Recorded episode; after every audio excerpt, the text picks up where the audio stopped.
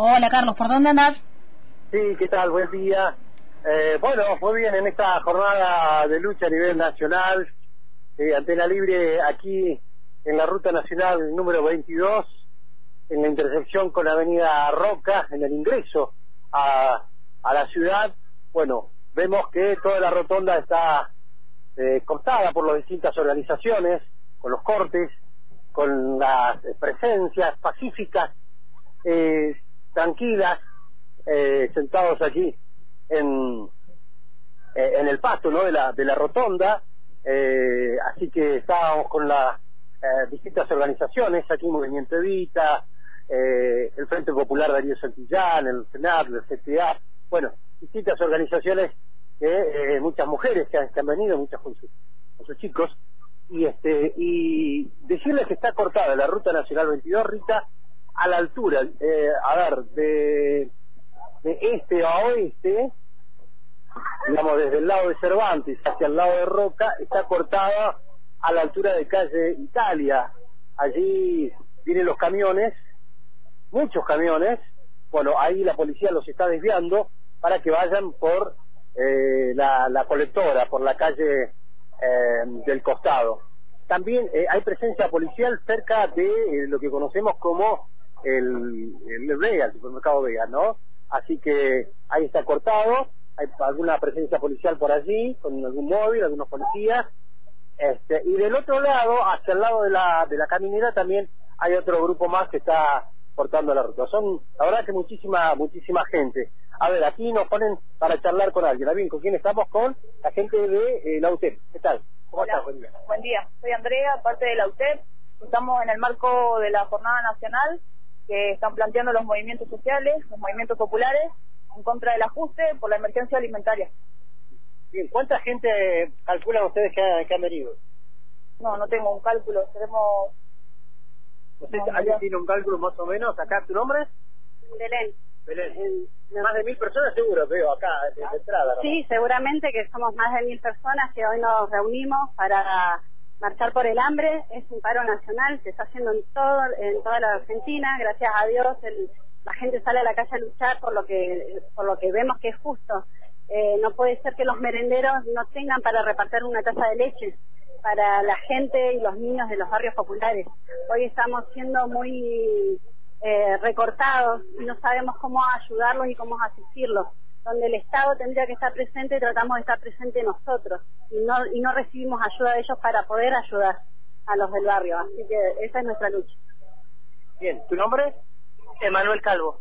Eh, también pertenezco a la UTEP, con el movimiento Somos, y bueno, como decían las compañeras, estamos en este marco de lucha para poder eh, reclamar que, que, que, que desbloqueen los recursos de alimentarios para, para asistir a los comedores, merenderos, y la verdad que, bueno, dentro del gobierno se creció a un 60% la pobreza y la indigencia, mucha gente, muchos comedores que, que asisten a personas están cerrando a lo largo y a lo ancho del país y la verdad que que es algo que hay que tener mucho en cuenta. Mucha gente depende de, de, del alimento que, que nosotros le, les brindamos a través de los comedores. En el caso de ustedes, ¿cuántos merenderos o comedores tienen y en qué lugares aproximadamente?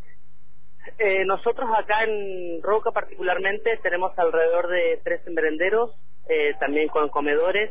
Eh, asistemos un promedio de 60 eh, familias por 60 familias por comedor aproximadamente. ¿no? Y la verdad que, que es un caso bastante importante porque mucha gente, y cada vez se suma más gente, eso es lo, lo, lo, lo triste, ¿no? De, de, la situación que estamos viviendo como país, que cada vez se suma más gente a, a pedir alimentos. ¿En el caso se están se acerca también personas adultas mayores?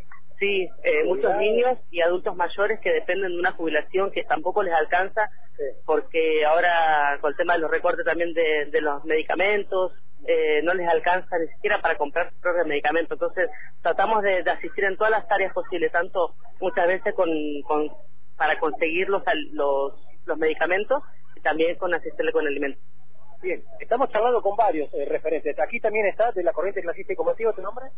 Pablo.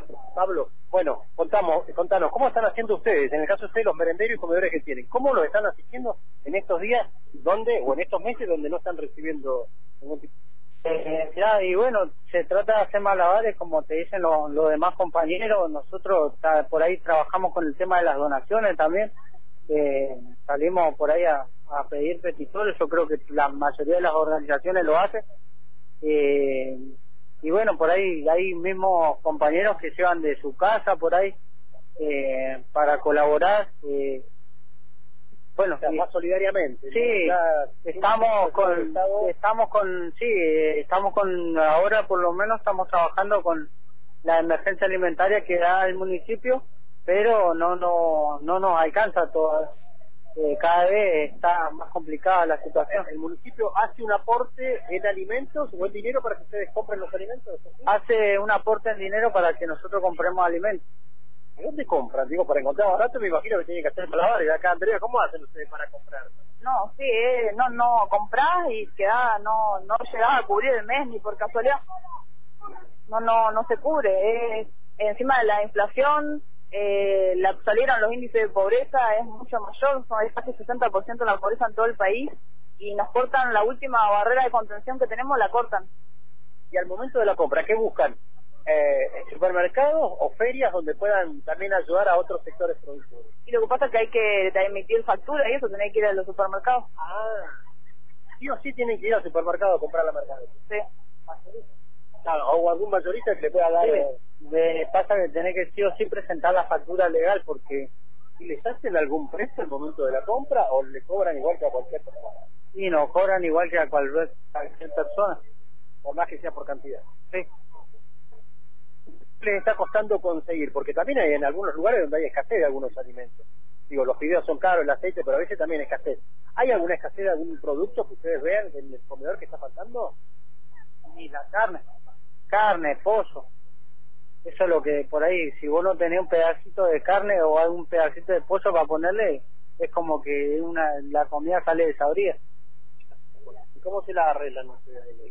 Y tratamos de picar, no sé, un pollo en, en, en mil pedacitos. Se ríen acá, se ríen acá porque claro, eh, y que no no tenés forma, si no te tenés que poner a llorar, ¿no? Este, Andrea, ¿cómo hacen ustedes? Sí, es lo mismo, y por ahí buscamos dentro de lo que podamos tener armado, por ejemplo, acá tenemos el corredor productivo, Sí. que sí está armado y es parte de las organizaciones sociales y que ellos nos pueden emitir factura y hacernos precios porque es la reventa, no la reventa, sino la producción de la agricultura familiar. Entonces, ahí por ahí ir buscando eso, pero bueno, no tenemos todos los elementos, no sé, la leche no la podemos conseguir de esa manera. Se han puesto especialistas en trozar pozos, me imagino. Claro. En sí. pedacitos chiquitos, ¿no? y no tenemos que inventar, así como nos inventamos el laburo, nos inventamos poder asistir a los demás también. Bien, no sé si alguno más quiere agregar algo de las distintas organizaciones. Acá tenemos de CCC, de la UTEP, de Somos, este, bueno, también están de la FENAT. De- eh, del otro lado hay más, ¿no? En la otra, en el otro sector de la rotonda también hay más gente. ¿Son de la misma organización ustedes o son otras?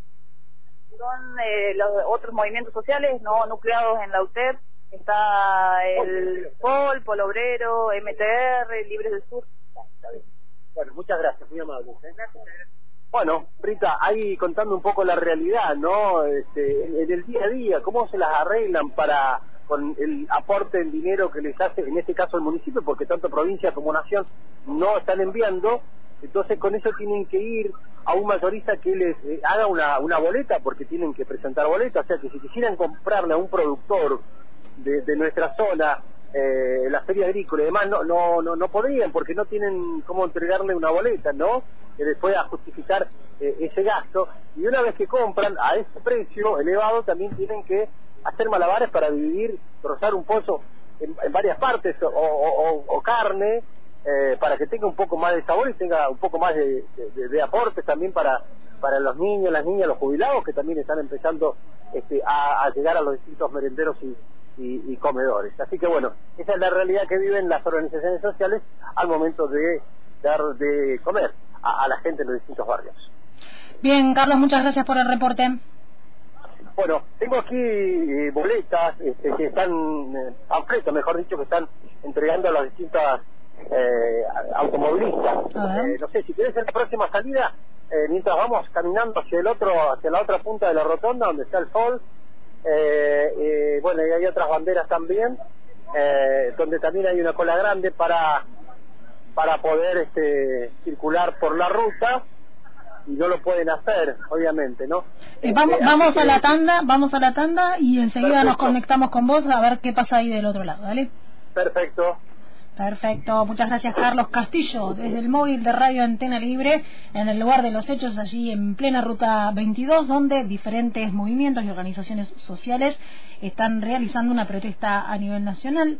Eh, en principio, la, la consigna este, más resonante, el hambre es urgente.